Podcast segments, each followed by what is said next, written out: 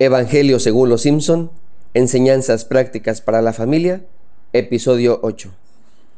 El personaje que nos corresponde el día de hoy es Armando Barrera, mejor conocido como Walter Seymour Skinner. Nació en Ciudad Capital y es el director de la escuela primaria de Springfield, donde asisten Bart y Lisa. Armando Barrera nació un 15 de septiembre en un barrio callejero. Lo reclutaron a los 20 años en el ejército por no pedirle disculpas a una señora que le robó el bolso y al querer huir chocó con un juez. Fue a la guerra de Vietnam, donde conoció al verdadero Seymour Skinner. Ellos se hicieron buenos amigos, pero en una misión desapareció el verdadero Skinner. Cuando por fin termina la guerra, condecoran a Armando Barrera con el corazón púrpura y lo envían a Springfield a darle noticias a Agnes Skinner que su hijo había muerto.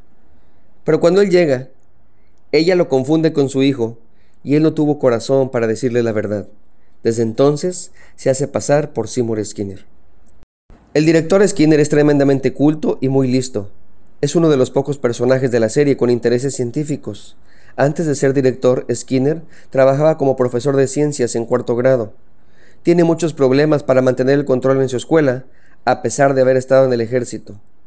Tiene un problema psicológico al estar tan apegado a su madre. Es un complejo de Edipo. A sus 40 años sigue viviendo con ella y deja que ella domine su vida. Como dato curioso, su apellido se debe al psicólogo de comportamiento B.F. Skinner. Ahora bien, no solo es controlado por su madre, también Skinner vive en constante miedo a su jefe, el superintendente Chalmers, quien constantemente reprueba sus acciones. En un capítulo de la serie reaparece el verdadero Skinner, y como es de esperarse, Armando tiene que salir de su hogar y separarse de Agnes. Sin embargo, Agnes ya no ve a su verdadero hijo como su hijo, así que va a buscar a Armando y le dice que ella lleva 26 años con él y ella es la única madre que ha conocido. Y le dice, tú has sido mi hijo más tiempo que él, además él no me necesita y yo te necesito.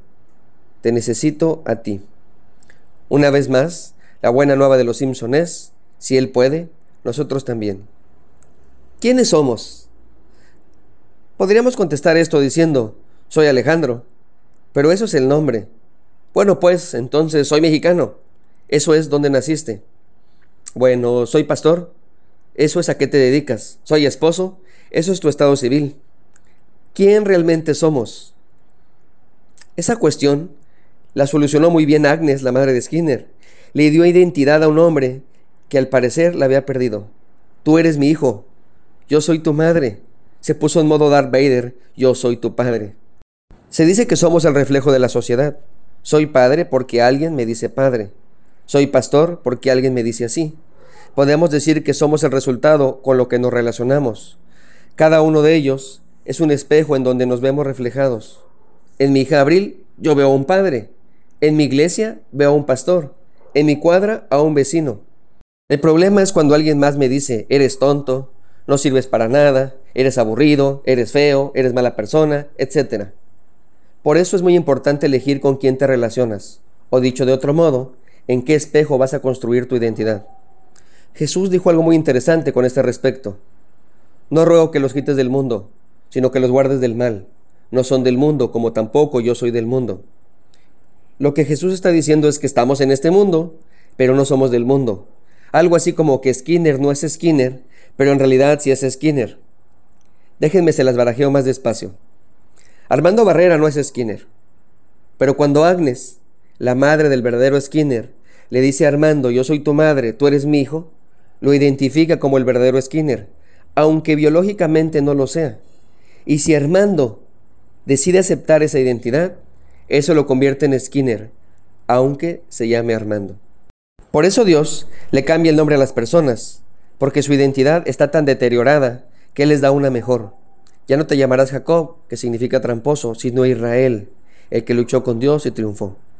Ya no te llamarás José, sino Bernabé, el que consuela a otros. Ya no te llamarás cobarde, sino Roca, Pedro. Jesús siempre tuvo fe en él. Antes de negarlo, él le pidió al Padre que no le faltara la fe. Así es Jesús, así es mi Dios, tiene fe en ti. Levántate y no peques más. Padre, perdónalos porque no saben lo que hacen. Jesús tiene fe en ti quiere darte una identidad, un nuevo nombre. Como dijo el profeta Joan Sebastián, te voy a cambiar el nombre porque te amo y me amas. Te llames como te llames, para mí tú eres la gloria. Dios te ama así como eres y quiere una vida mejor para ti. Puedes verte en ese espejo o puedes elegir los miles o millones de espejos que te ofrece el mundo. Es triste, pero la mayoría construye su identidad en algo efímero. En esta sociedad del espectáculo queremos ser como Superman, Iron Man, Batman, Ronaldo, Messi, Bad Bunny, Madonna, Lady Gaga, Luisito Comunica, Yuya y otros muchos más. La televisión, internet, las redes sociales, los políticos, los influencers, los artistas, los libros, la gente que nos rodea, la naturaleza, la cultura, las ideologías y los dogmas, por mencionar algunos, son los espejos en que nos vemos día con día. Construimos nuestra identidad con fragmentos, recogiendo de aquí y de allá para construir nuestro yo, que durará hasta la próxima moda, estado de humor o nuestro interés. Somos la imagen que alguien más imaginó y nos proyectamos en ella. Ya no somos Narciso contemplando su imagen frente a un lago. Somos Frankenstein, en un cuerpo y un rostro, creado por muchas partes. Pero hay otra opción, Jesús. Podemos optar por reflejarnos en Él. Dios nos creó a su imagen. Esa es nuestra verdadera identidad. Jesús es Dios, pero al mismo tiempo es el más humano de todos los humanos. Es el arquetipo del hombre y la mujer perfectos. Dios quiere cambiarnos el nombre. Quiere que seamos cristianos. Quiere que nos parezcamos a su Hijo amado. Quiere que nos veamos en ese espejo. Dios nos dice, yo soy tu Padre y tú eres mi Hijo. Tú eres mi hija. Al igual que el director Skinner, tenemos que elegir. ¿Aceptamos? Si lo hacemos, sin duda nuestra familia podrá verse en nuestro espejo y conocerá a Jesús. Y sin duda alguna, todo estará mejor. Dios te bendiga. Soy el pastor Alex Cunillé y estaré orando por ti.